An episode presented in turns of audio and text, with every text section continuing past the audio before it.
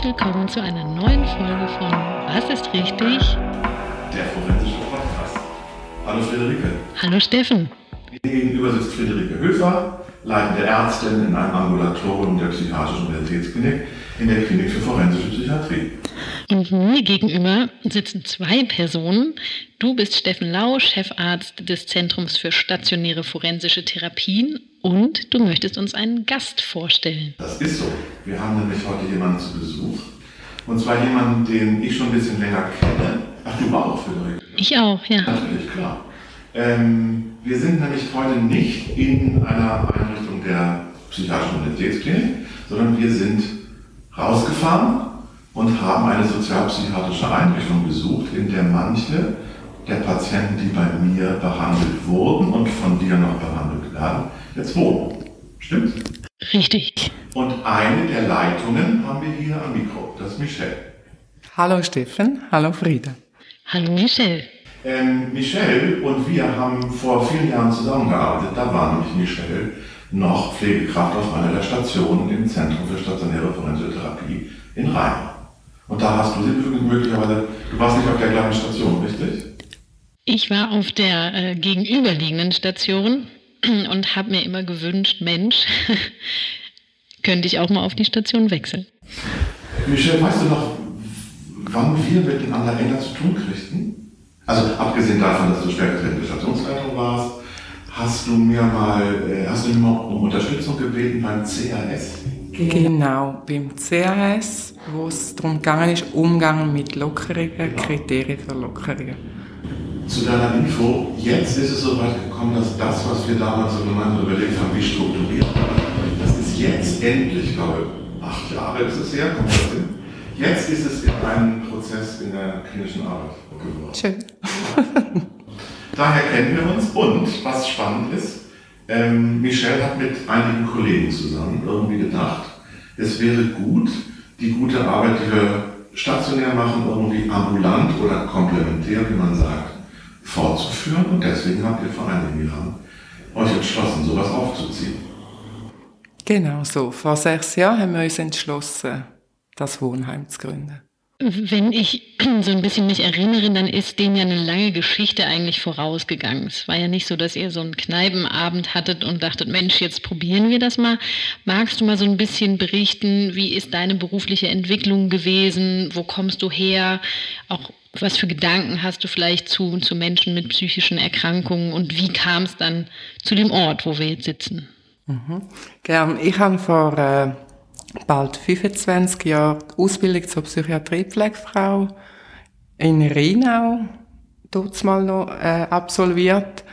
Und wieso genau der Berufswunsch? Ich kann euch das nicht so genau sagen. Mit 14 ist klar gewesen, ich möchte gern ins Gefängnis oder in Psychiatrie arbeiten.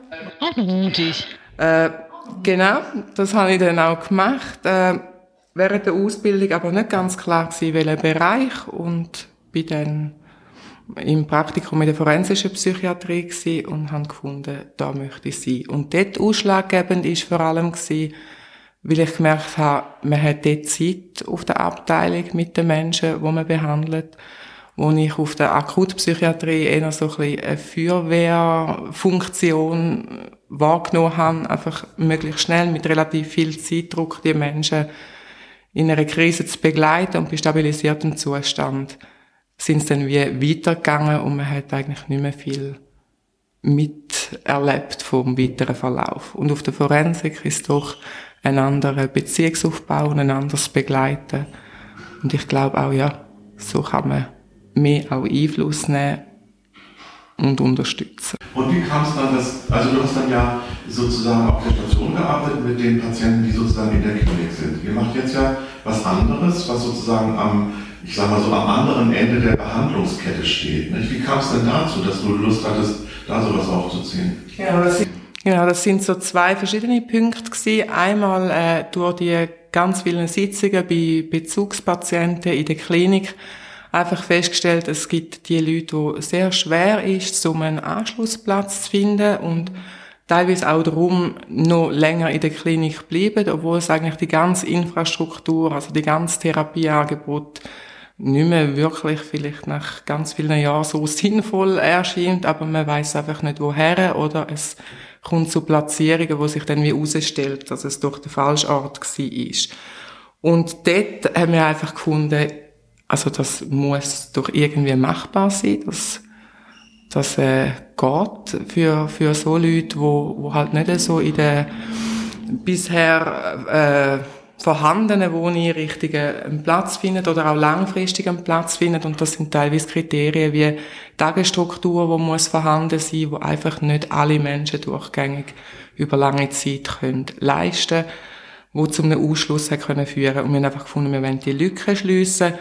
Und der andere Aspekt war, dass gleichzeitig in der Klinik sehr viel Umstrukturierung gegeben hat und dass auch so in meinem näheren Arbeitsumfeld zu äh, teilweise auch Unzufriedenheiten geführt hat. Und so als Stationsleitung habe ich gemerkt, egal wie motiviert ich wäre, es ist so ein bisschen schwierig und äh, zum, zum irgendwie so in dieser allgemeinen Unzufriedenheit und so etwas können zu bewirken. Und das ist dann eigentlich so der Ausschlag gewesen. Also einerseits der Bedarf, der sich täglich äh, gezeigt hat in der Arbeit und so meine zunehmende Unzufriedenheit äh, durch so ein bisschen Resignation in meinem Arbeitsumfeld, um jetzt da etwas zu verändern. Und zusammen mit zwei Berufskollegen haben wir das, und das stimmt, Frieda, es ist eine lange Zeit gewesen, also Konzeptarbeit, das ist drei Jahre parallel zu der Arbeit in der Klinik gewesen.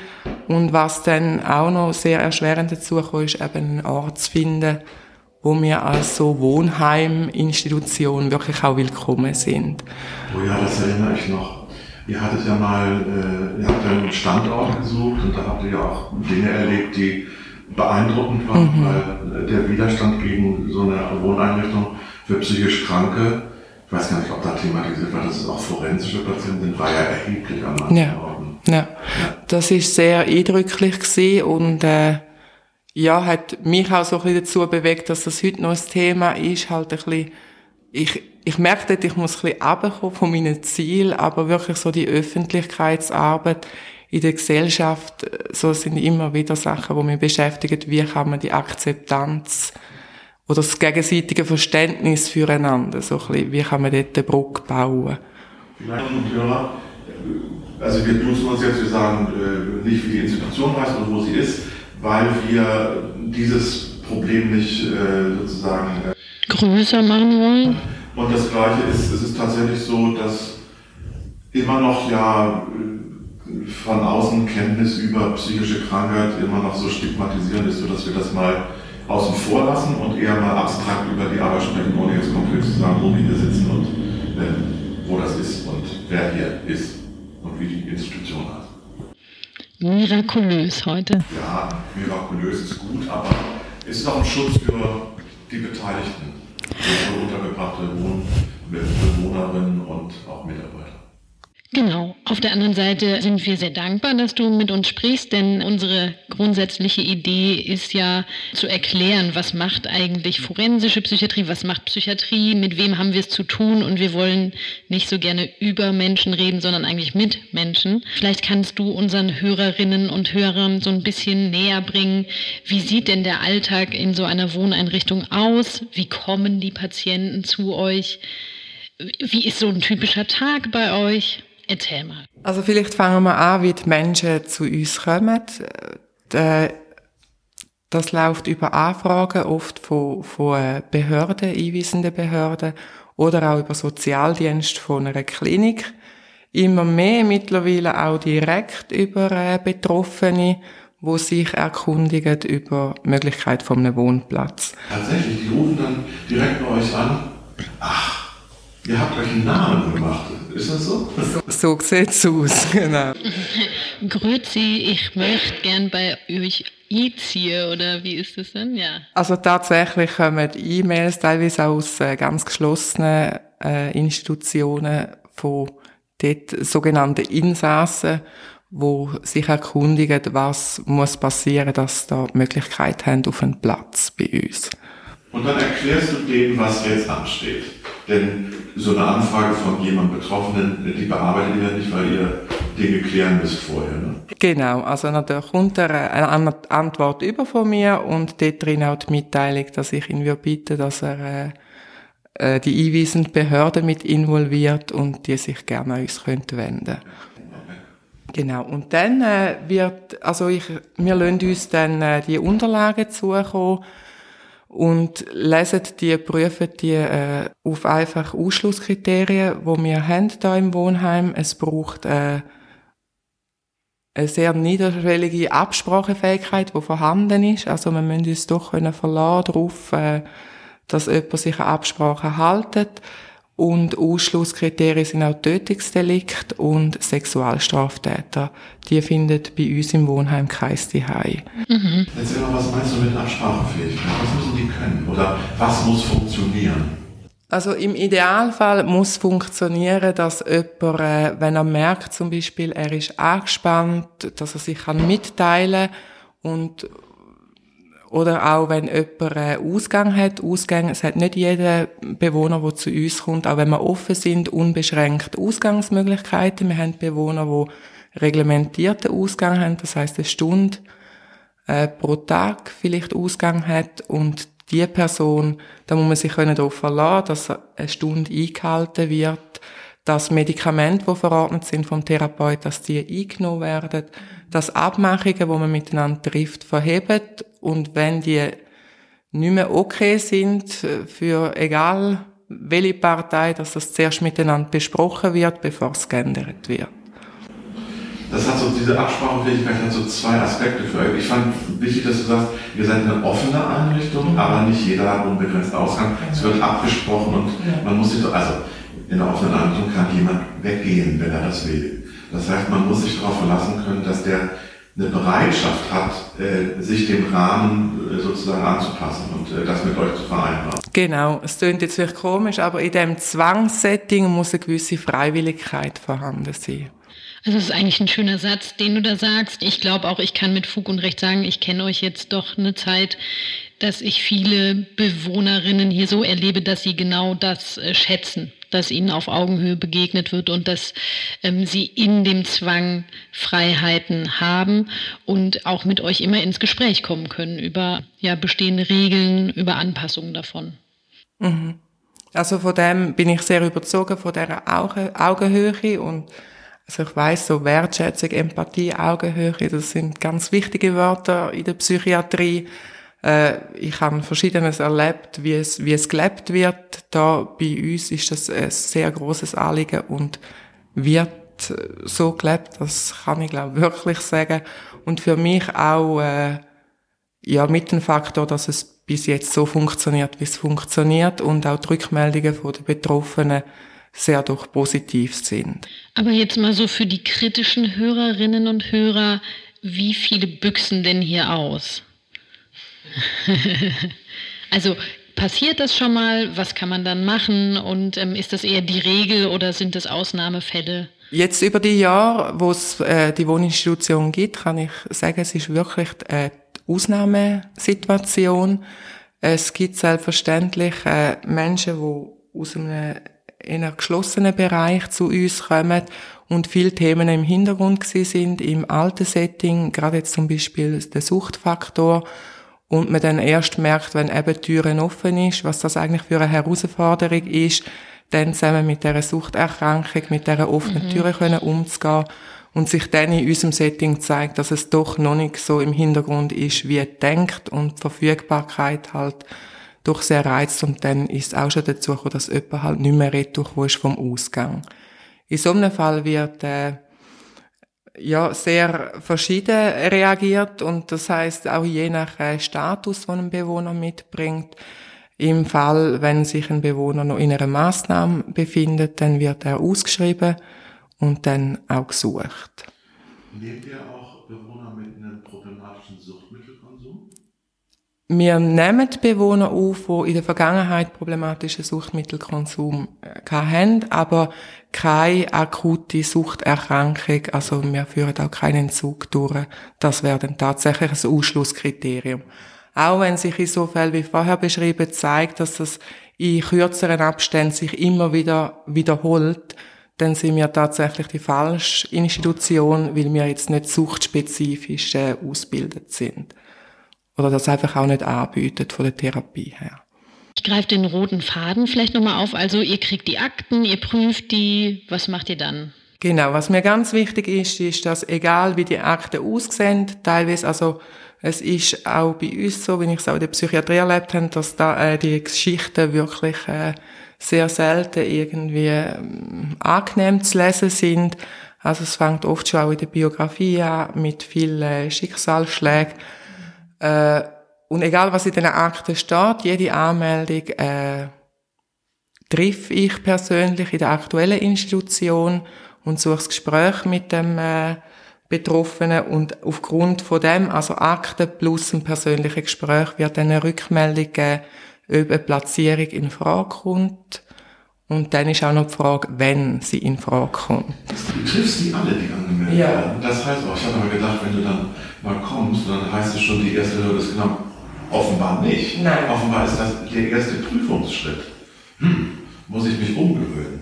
Ich dachte, wenn Michelle kommt, dann ist schon die Wahrscheinlichkeit erhöht. Hast du die Schäfchen im Trockenen? Ja, muss ich mich, um, muss ich umgewöhnen. Das ist gut, okay.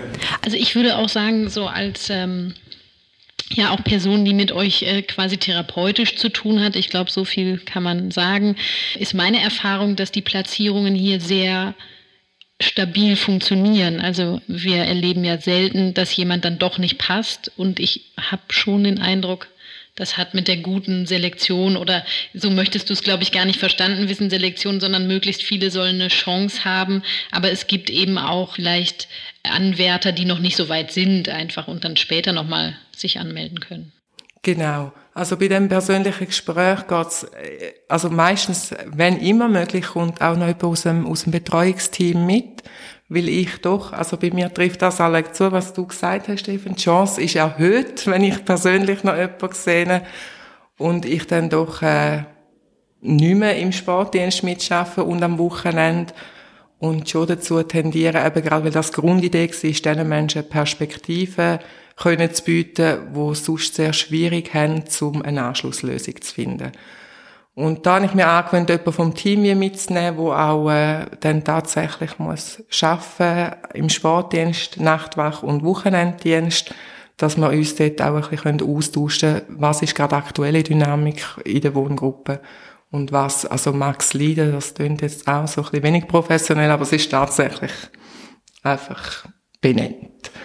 Du hast einen ganz wichtigen Aspekt genannt, der für uns wenn wir den Patienten zuweisen möchten. Ihr seid eine Institution, wo auch nachts jemand da ist. Es gibt ja auch Einrichtungen, wo nur tagsüber jemand kommt und das hat was mit dem Betreuungsschlüssel zu tun. Und bei manchen ist es halt gut, wenn wir wissen, dass da jemand ansprechbar ist und schnell verfügbar ist andere Einrichtungen arbeiten mit Telefon. Äh, aber hier ist immer jemand vor Ort. Ne? Ja, 24 Stunden ist jemand vor Ort und es ist jemand vor Ort, der eine Fachausbildung hat. Also entweder diplomierte Pflegefachpersonen oder soziale Arbeiter.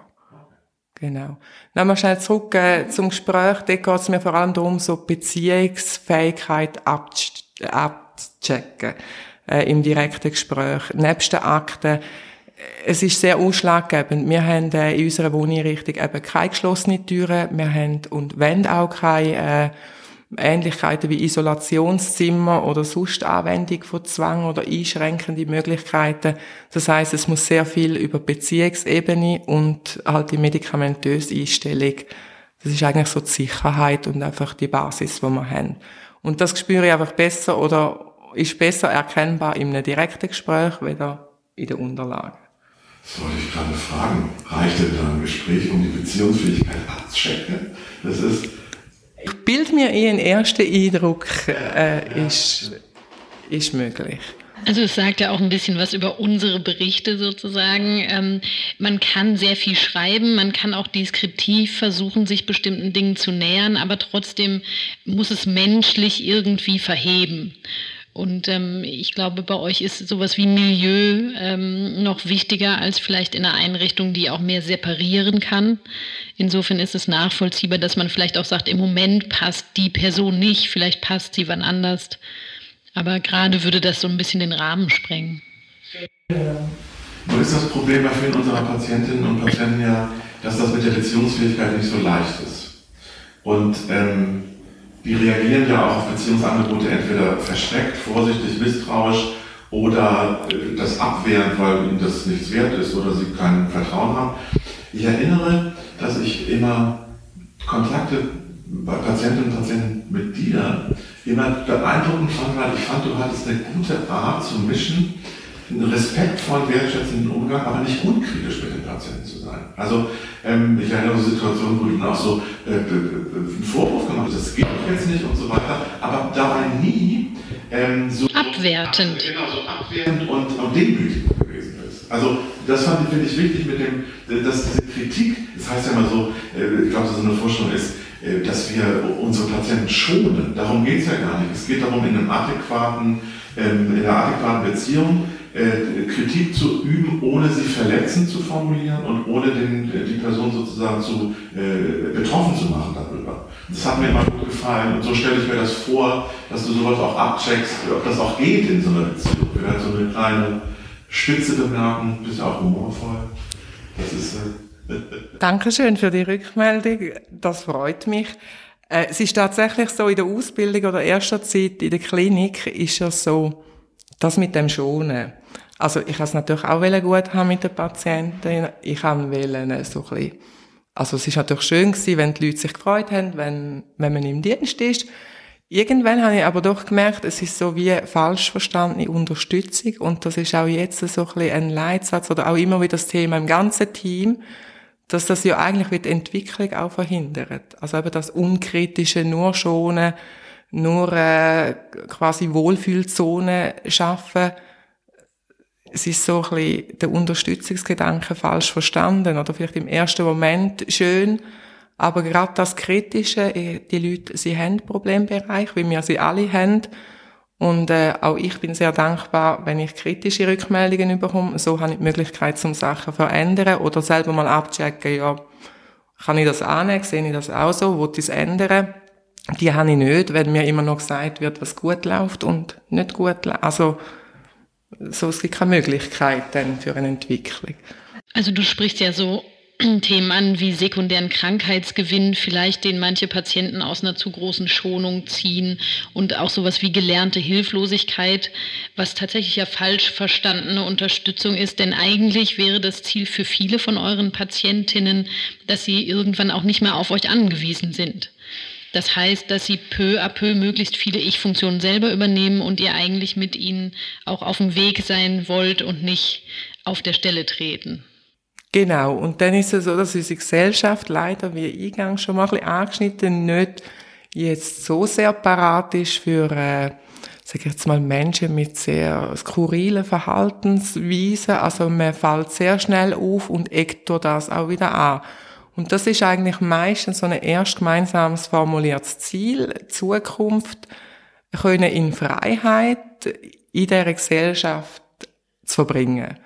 Und dort aber dann auch jetzt merken, okay, welche Sachen haben in der Vergangenheit die Gesellschaft so fest gestört oder haben mir Probleme bereitet, wie es einfach ein bisschen aus der Norm oder teilweise auch fest aus der Norm geht und wie soll das in Zukunft besser können werden. Und dort braucht es einfach dass man die Verhalten auch anspricht und zwar sehr klar anspricht.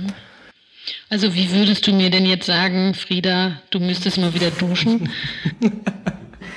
also tatsächlich so etwas würde ich glaube jetzt so, wie wir in Beziehung stehen, nicht unbedingt sagen, aber wenn ich mit Bewohnern oder auch das Team mit Bewohnern in so Gespräch gehe, dann besteht ja auch schon eine Beziehung, eine professionelle Beziehung wo ich auch ganz einen wichtigen Punkt finde, dass man die wie abcheckt, was mag es jetzt leiden und wie ist der Weg dorthin. Also beim, bei einem Bewohner geht das sehr gut, sehr klar. Also die sind, können dann auch eine Dankbarkeit, ja gut sagen sie, ich habe es nicht gemerkt.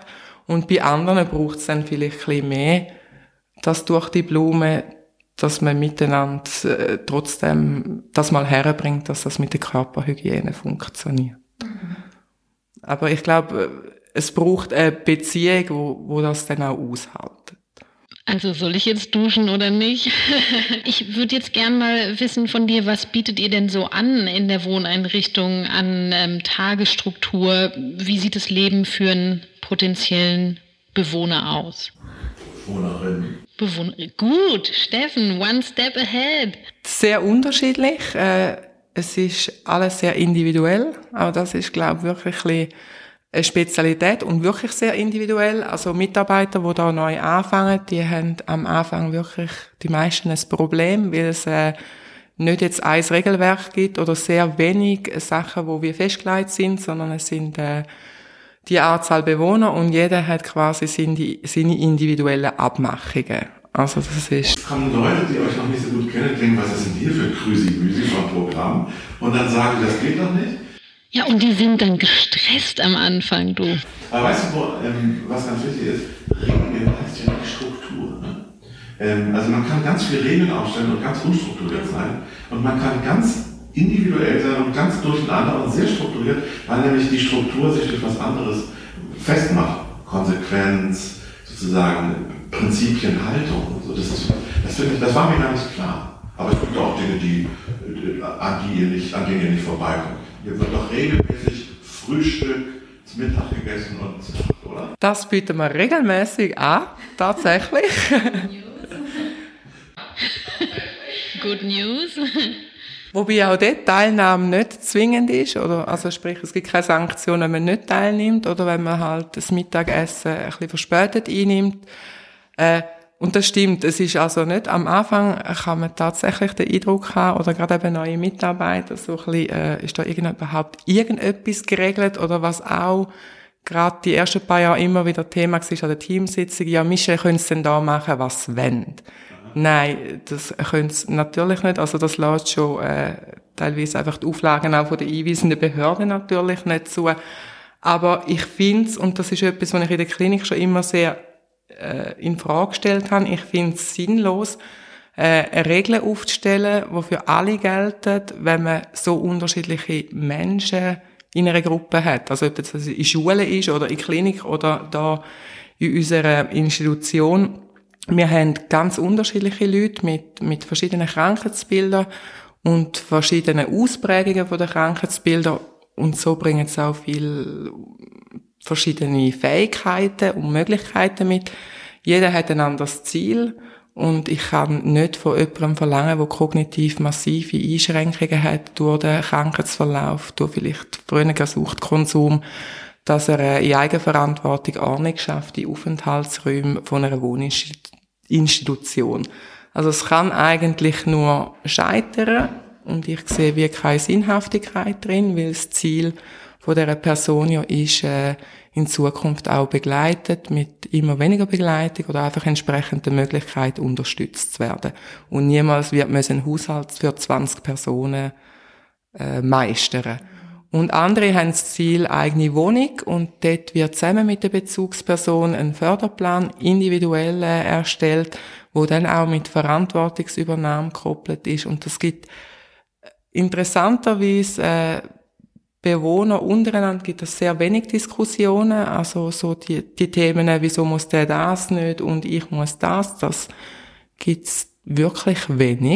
Also zum Beispiel könnte es sein, dass ein Bewohner sein Zimmer selber pflegt und putzt und äh, seine Sachen selber schaut und wäscht und bei anderen könnte es so sein, dass ihm das abgenommen wird. Das ist so, genau so, ja. Wir haben Bewohner, wo die Reinigung vollständig übernommen wird und andere Bewohner, wo das selbstständig machen. Und da gibt es keine Diskussion?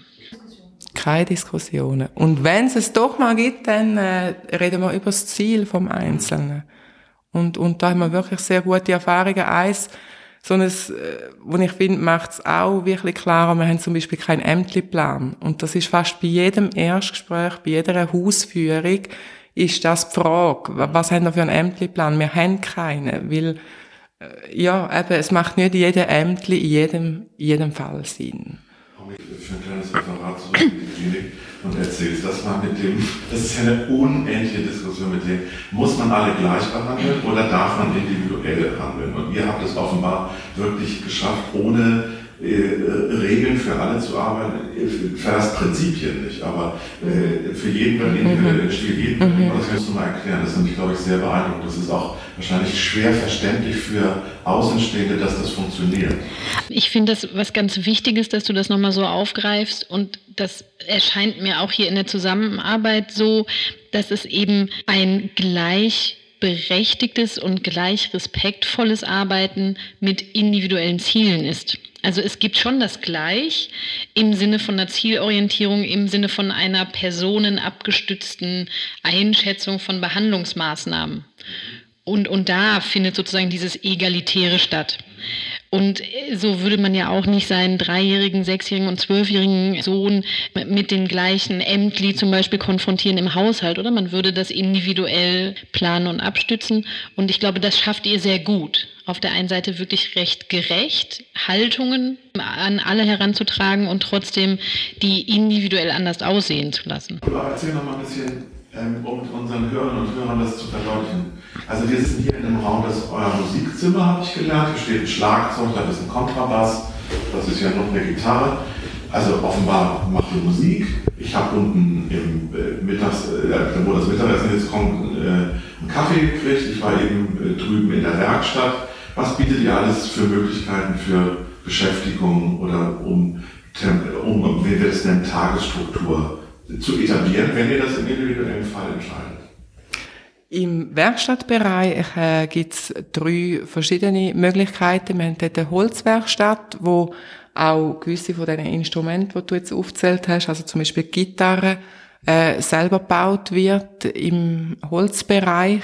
Da, da war ich ein bisschen neidisch, muss ich sagen. Muss ich auch sagen, das ist eindrucksvoll. Ihr habt einen Gitarrenbauer im Team. Wir haben einen Gitarrenbauer in der Leitung sogar, ja. Und das ist äh, in Kleingruppen jetzt eine Möglichkeit, im Instrumentenbau teilzunehmen. Und das ist also wirklich genial. Ich selber würde auch gerne mal eine machen. Also das Gefühl, dann die eigene Gitarre wirklich von Anfang bis am Schluss selber gebaut zu haben, äh, ja, stell mir schön vor. Ich will es irgendwann auch erleben. Äh, dann haben wir Industriebereich. Dort werden äh, Kleinmontagen produziert, also Velogepäckträger, äh, Kindersitz und wir haben einen Kartonagebereich.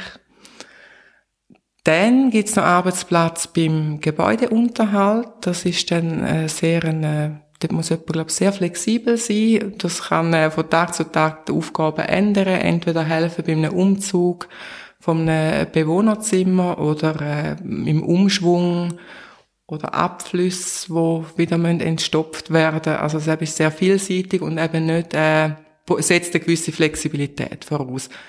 Dann der Garten, also Umschwungspflege ist ein Arbeitsplatz und es gibt auch die Möglichkeit, in der Küche mitzuarbeiten. Und die kocht ja hervorragend, kann ich vielleicht verraten. Wir haben einen Koch, ja. Einen Koch haben wir. Und ja, es schmeckt wirklich gut. Zum dem ein bisschen entgegenwirken, haben wir auch jetzt ein Fitnessprogramm angefangen, wo sowohl in Einzel- äh, Setting möglich ist, Sport zu machen oder auch in Kleingruppen. Mit Vita-Parcours, genau. Tagesstruktur ist auch eben, wie vorher gesagt, sehr individuell und immer angepasst an die Möglichkeiten. Also wir haben Leute, die, die 20 Prozent jetzt in diesen aufzählten Angeboten mitschaffen. Wir haben Leute, die auch gar nicht integriert sind in diese Angebote und die haben dann einfach innerhalb vom Haus ihre Tagesstruktur auch angeschaut mit der Bezugsperson. Das kann sein, wo einfach das Bett machen, sehr niederschwellig, äh, nachher eine gemeinsame Zeitung lesen, dann einen Spaziergang, mm, am Nachmittag ein Spiel machen. Und die Möglichkeit haben wir natürlich nur dank dem Konzept mit dem Personalschlüssel. Also das wäre sonst gar nicht zu leisten. Auch Begleitungen können wir relativ schnell, relativ unkompliziert in einer hohen Frequenz anbieten, was ich auch sehr wichtig finde, dass man eben auch rauskommt und, und sich lernt, wieder draussen sicher fühlen, nach teilweise doch langen Jahren in einem sehr geschützten Rahmen, finde ich dann schon, ist, äh, so Zürich Hauptbahnhof kann doch dann sehr äh, viel Reiz auf einmal sein, nachdem man lang relativ behütet auf dem Land, ob es jetzt in Rheinau war oder in Beverin oder Du sprichst Betreuungsschlüssel an. Ähm, darf ich mal fragen, ihr seid im Vergleich zu anderen Einrichtungen Teuer, nicht so teuer? Das ist die Gretchenfrage. Hm. Also ich sag mal so, wenn man ein gutes Angebot, ja.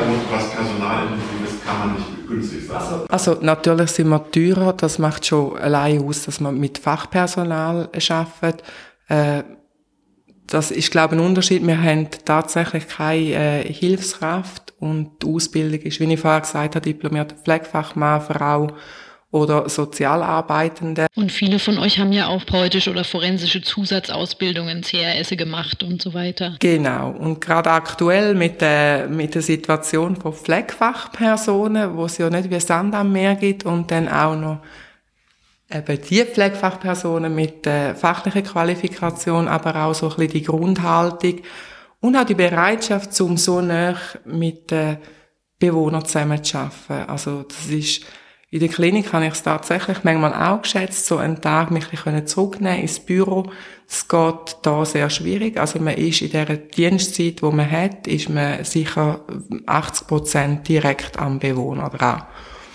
Bildet ihr auch Leute aus? Wir bilden Leute aus. So, wir haben zwei Studierende soziale Arbeit momentan und immer wieder Vorpraktikanten die überlegen, entweder Psychiatrie oder Sozialpädagogik zu studieren. Wie lange sind denn Bewohner und Bewohnerinnen bei euch? Auch da gibt es keinen Richtwert. Auch das ist sehr individuell. Wir haben Bewohner, die da die Heim gefunden haben. Dort äh, ist so, die, also der Moment, wo wir die Betreuung nicht mehr gewährleisten können, ist dann die Pflege am Bett. Also da haben wir tatsächlich jetzt den ersten Bewohner auch in eine Alterseinrichtung äh, verleiht und genau, aber sonst äh, ist da keine Grenze. Natürlich äh, freuen wir uns, wenn es einen Schritt weitergeht. Oft ist ein Zwischenschritt noch weniger betreutes äh, Wohnen, also noch nicht ganz selbstständig, aber noch mit weniger Begleitung. Oder aber auch hat schon gegeben mit internem Wohntraining in den, in den Studios, wo auch eine Küche eingebaut ist. Äh, dann nachher von da aus direkt in die eigene Wohnung. Und das klingt wirklich banal, aber tatsächlich, wenn man so fünf, sechs Jahre für einen gekocht worden ist und mhm. man sich nicht mehr müssen um so Sachen kümmern, kann so eine Menüplanung oder sieben Tage in der Woche selber fürs Essen sorgen und dann auch noch den Einkauf zu planen. Und die Küche aufzuräumen. Genau. Und auf Vitamine zu achten. Das auch noch. Und nicht nur Pommes, Pizza. Genau.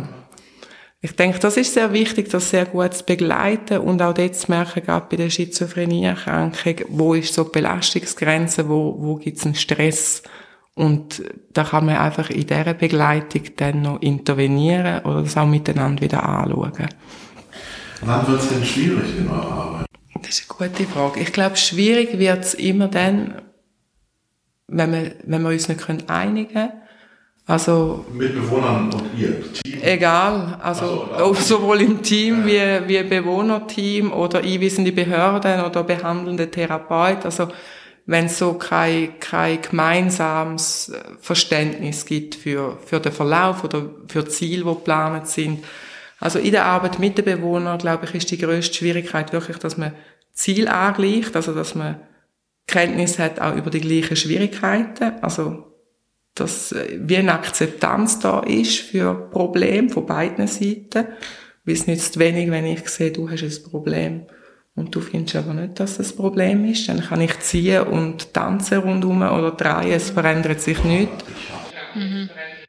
Zusammenarbeit sonst mit, äh, mit einweisenden Behörden, dort gibt's auch natürlich Schwierigkeiten. Die grösste Schwierigkeit dort finde ich die äh, kantonalen Unterschiede von, von Handhabungen, das ist wirklich eine große Herausforderung. Also mittlerweile am Anfang haben wir wirklich fest mit dem Kanton Zürich zusammen geschafft. Das machen wir immer noch. Aber mittlerweile mit der ganzen Deutschschweiz. Und es ist wirklich eindrücklich, wie unterschiedlich umgegangen wird mit gewissen Themen. Also manche Behörden haben ja dann auch den Eindruck, dass sie hier so ein kleines Alcatraz-Szenario aufbauen können ne, mit den Klienten und sind dann ganz überrascht, wenn sie so Rückmeldungen bekommen, was gar nicht gewünscht und im Konzept auch nicht vorgesehen ist. Also da habe ich auch schon spannenden Diskursen beigewohnt hier an diesem Tisch. Ja, das wird ja immer wieder zur Überraschung und ich glaube, das ist ganz wichtig, das Angebot wie sehr klar ist und, und am Anfang geklärt wird, äh, Anfrage, Angebot, also deckt sich das auch. Wie lange macht ihr das jetzt? Seit sechs Jahren. Hast du irgendwie äh, irgendwas, wo du denkst, das hätte ich mir nicht so vorgestellt? Hast du vor sechs Jahren an bestimmten Dingen gedacht, ich will es so machen und muss es heute anders machen? Hat es eine Veränderung gegeben? Also die Frage ist, ob ich es nochmal so machen wie, wie wir es gemacht haben, oder? Ne, eher vielleicht bist du über bestimmte Realitätsgebote enttäuscht oder sowas? Oder, oder überrascht, positiv? Also natürlich äh, bin ich schon sehr überzogen von Anfang an. Aber äh, tatsächlich ist gerade jetzt, äh, du hast vorhin gesagt, die Werkstatt, die du angeschaut hast, die ist neu gebaut worden. Wir haben jetzt letzte Woche einziehen, die Werkstatt. Und tatsächlich haben wir drei Gründer letzte Woche so einen Moment gehabt, wo wir dort vor allem auf dem Platz gestanden sind und gedacht haben, hey, es ist wirklich mega cool und ja, es ist besser wie, wie gedacht. Also, es ist eine sehr intensive Zeit gewesen, die, die Aufbauzeit. Es gibt auch jetzt sehr intensive Phasen. Und natürlich immer so ein bisschen Verantwortung, äh, auch Mitarbeiter. Wir haben mittlerweile doch recht viele Mitarbeiter. Aber es ist einfach eine gefreute Sache. Also, also das kann ich, äh, also diesen, dieses Moment von, der, von dem Beeindrucktsein kann ich bestätigen. Also ihr habt uns ja alle echt überrascht mit dem, was ihr da auf die Beine gestellt habt. Nicht? Also am Anfang hat man euch ja ein bisschen, auch als diese Schwierigkeiten kamen, so gedacht, na ob das wohl klappt. Und dann, als ihr vor einigen Jahren diesen ersten Umzug gemacht habt und dieses Ding hier äh, gemacht habt, da haben wir alle gedacht, wow, und mittlerweile ist es ja so, dass wenn man weiß, man kriegt jemanden bei euch unter, dann äh, geht bei allen so ein Erleichterungsschnaufer äh, äh, um. Okay, ja, der, dann hat das gut oder hat sie es gut. Ja, trotzdem nochmal so Hand aufs Herz. Das ist ja ein sehr fordernder Beruf und wir haben auch schon ein bisschen gehört, ihr macht sehr viel. Du gehst Klienten anschauen, ihr macht Ausflüge, ihr arbeitet hier mit den äh, Bewohnerinnen. Brennt man aus und wie hältst du selber deine Ressourcen sozusagen aufrecht? Ja, das ist eine sehr gute Frage. Ich denke grundsätzlich, ja, kann man ausbrennen. Für mich ist es eine riesige Leidenschaft. Oder, also ich erlebe vieles nicht so als Stress, aber äh, tatsächlich eben in dieser Aufbauphase und auch jetzt manchmal in Phase gibt es äh, Momente, wo man schon merkt, es ist genug oder so ein bisschen das Oben runterkommen Und ich glaube, es ist ganz wichtig, dass man äh, sich so auch von der Zeit her wie eine Grenze setzt. Also ich musste lernen, dass, äh, dass ich einmal etwas kann liegen lassen auf dem Tisch und oder eine, eine Antwort halt auch mal kann warten. Das ist noch eindrücklich gewesen. Wenn man immer sofort Antwort gibt oder eine Rückmeldung gibt und dann das erste Mal so erst nach zwei Tagen kommt dann schon irgendwie eine irritierte Anfrage, ob das Mail untergegangen ist. Und dort habe ich so ein bisschen von meinem Anspruch an mich selber einfach wegkommen und natürlich so der Ausgleich auch die Heide, Freizeit. Also das ist, glaube ich, schon sehr wichtig, dass man sich dort gut schaut und auch aber im Team selber. Also mir selber geht so, wenn ich einen gestressten Tag erlebe, da in der Institution, ist für mich ganz wichtig, dass ich auch da wieder runterkomme. Also wenn ich gestresst zum Büro ausgehe, dann hat meine Familie die wenig Freude, weil dann bin ich auch gestresst die und darum haben wir wirklich angewöhnt, um da dann noch einen Kaffee zu trinken, vielleicht mit einem Team zusammen, mit den Bewohnern draussen hückeln und so oben runterkommen. Und dann im Frieden heimzugehen. Das, äh, denke ich, ist ganz, ganz wichtig. Und auch, dass sich das Team untereinander gut schaut. Dass man mhm. viel auch miteinander schwätzt. Das finde ich sogar fast noch besser. Muss nicht in der Institution sein, sondern viel lieber außerhalb der Institution. Also die ganze Psychohygiene und das auch können zu besprechen mit anderen, wo selber das Gleiche erleben oder wo die Situation kennen. Mhm. Ähm, ich schaue mal auf die Zeit. Wir haben uns wirklich schon jetzt gut festgequatscht. Das meine ich ganz positiv. Trotzdem würde ich gerne noch fragen, gibt es was, was du noch teilen möchtest oder gibt es was, ja, was noch gesagt werden sollte in einem Podcast über sozialpsychiatrische Wohneinrichtungen? Sehr eine offene Frage. Ich hätte noch so viel zu sagen über äh, sozialpsychiatrische Einrichtungen, über äh, Behaltungsfragen, über die ganze Augenhöhe-Geschichte.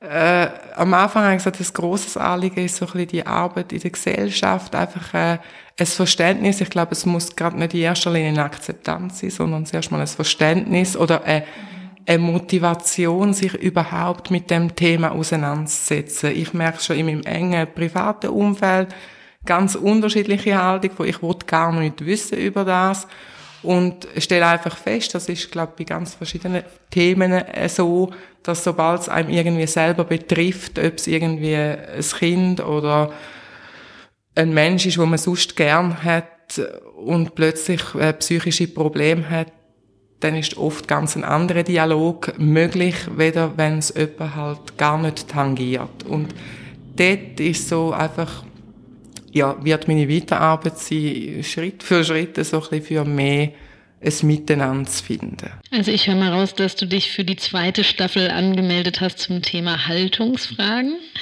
Da freue ich mich jetzt schon drauf.